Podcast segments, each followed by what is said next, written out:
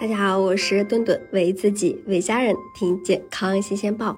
还记得之前隔夜冰西瓜一口吃下八千四百个细菌这个话题，一下子就冲上了呃热搜榜。可是呢，让不少的吃瓜群众也是惊掉了下巴。但是呢，也有专家表示呀，一口吃下八千四百个细菌，并不等于会吃出问题。不能单纯的用细菌的数量来衡量安全性，那一下子也是众说云云。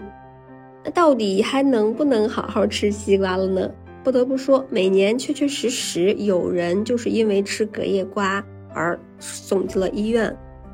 八千四百个细菌从何而来呢？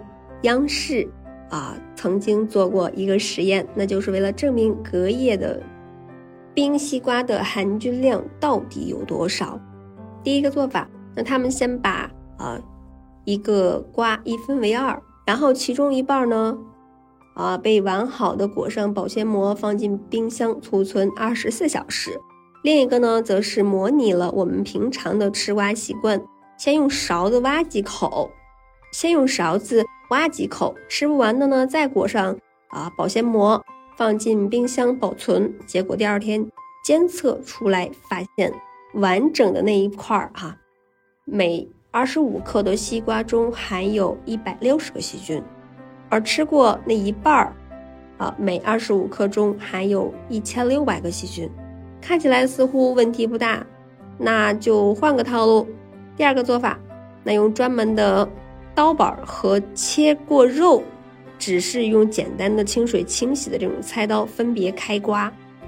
然后呢，统一裹上保鲜膜，放进冰箱过夜保存。于是差距出来了，用专门刀切的，那每二十五克有四十五个细菌，而用切过肉的菜刀切西瓜，每二十五克就有八千四百个细菌了。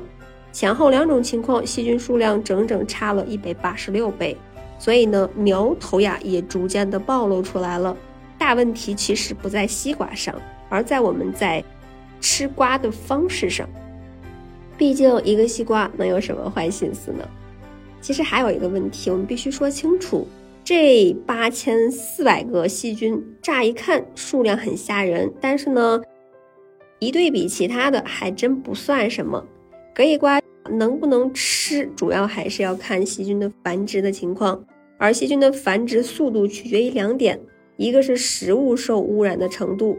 二是呢，食物保存的环境，但是呢，如果西瓜在切的过程中污染了强致病性细菌，啊，即使不隔夜也会啊致使食源性的疾病。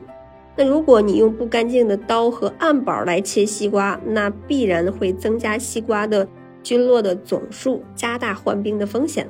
那想让西瓜安全的过夜，必须要做到下面这三个步骤。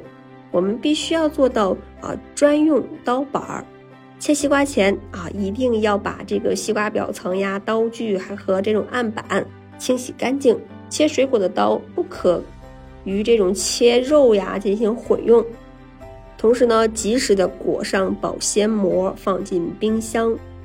那同时呢，不要超过十二个小时。